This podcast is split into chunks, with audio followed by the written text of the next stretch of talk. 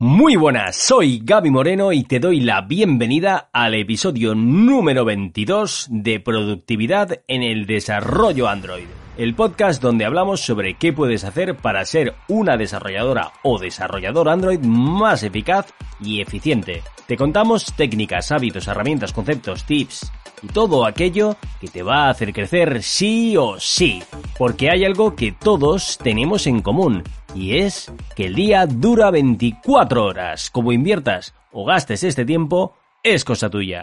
Cada vez que nos distraemos mientras estamos haciendo una tarea, nos cuesta varios minutos volver a concentrarnos en lo que estábamos inmersos. Cuidado con los cambios de contexto.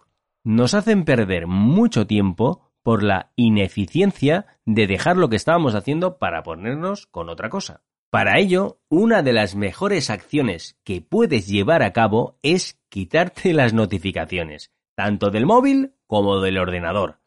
Yo suelo tener el móvil en no molestar, pero vamos, el 100% del tiempo. Cuando quiero mirar si me ha llegado algo, soy yo el que toma la acción de mirarlo. Es cambiar reactividad por proactividad.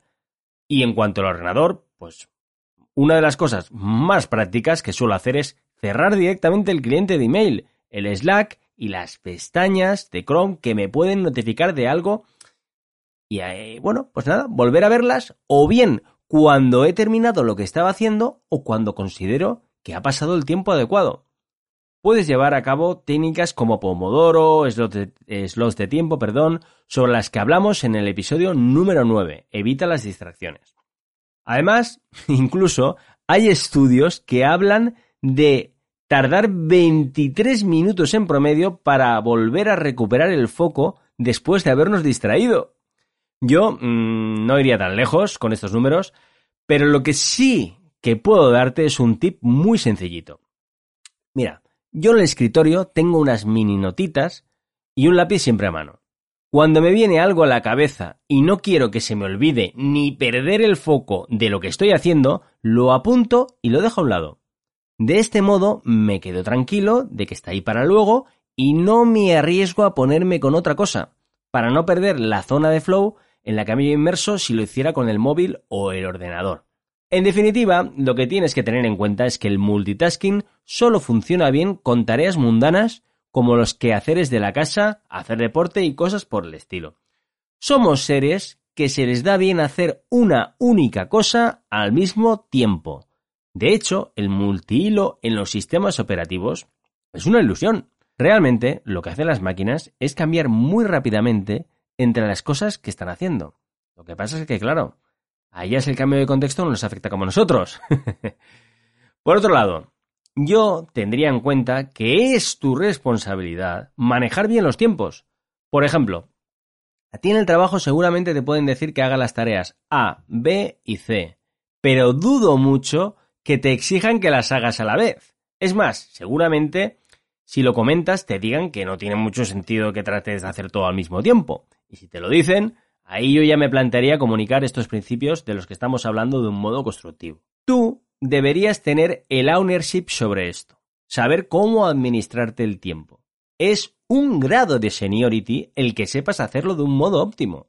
Ahora más que nunca, el trabajo en remoto está ganando terreno y además ha venido para quedarse. Para poder llevarlo bien a cabo, hay que comunicarse de un modo asíncrono en lugar de síncrono. Por norma general, suele ser más eficiente emitir comunicaciones lanzando digamos, hilos en paralelo y responder a estos luego todos de golpe. Porque si lo vas haciendo cada vez que te llega una notificación, mmm, no huele muy bien. No te tomes esto al pie de la letra, porque hay momentos en los que tener una comunicación síncrona será la mejor de las opciones, ya sea de un modo escrito o hablado. Pero piensa en el fastidio que es quedarse mirando mientras esperas que alguien te conteste. Y sobre todo, aplica el sentido común a todo esto. ¿Quieres crecer como desarrolladora o desarrolladora Android? Suscríbete en iBox a Productividad en el Desarrollo Android. Y retomando de lleno el tema del cambio de contexto, hay otro detalle que deberías tener muy en cuenta y es que cuantas más veces cambiamos el foco de lo que estamos haciendo a lo largo del día, más nos cuesta enfocarnos de nuevo con lo que estamos. Nuestra habilidad para concentrarnos disminuye. ¿A qué te has dado cuenta? Es decir, que aquí una de las herramientas más prácticas que podemos usar es la de tráguese ese sapo y hacer el grueso de las tareas más importantes al principio del día, ya que vamos a ser mucho más eficientes al ejecutarlas. Y para finalizar, otro tip para no cambiar de contexto y poder hacer descansos es algo tan sencillo como levantarse a estirar las piernas. Es decir, no a mirar el móvil o la bandeja de entrada o lo que sea, sino moverse un poco para favorecer el riego sanguíneo y liberar por un ratito a la mente de la tarea con la que estés. Conclusión. No dejes que el FOMO, Fear of Missing Out, juegue en tu contra cuando te llegue un mensaje nuevo, un email o lo que sea. Piensa que si respondes de manera súper rápida, en lugar de dar una imagen de eficiencia, lo que estás dando es una muy distinta, de ser una persona reactiva, ya que parece que actúas mediante impulsos. ¿Es eso lo que quieres? ¿O prefieres realmente dominar tú los tiempos y de paso transmitir esa imagen hacia los demás?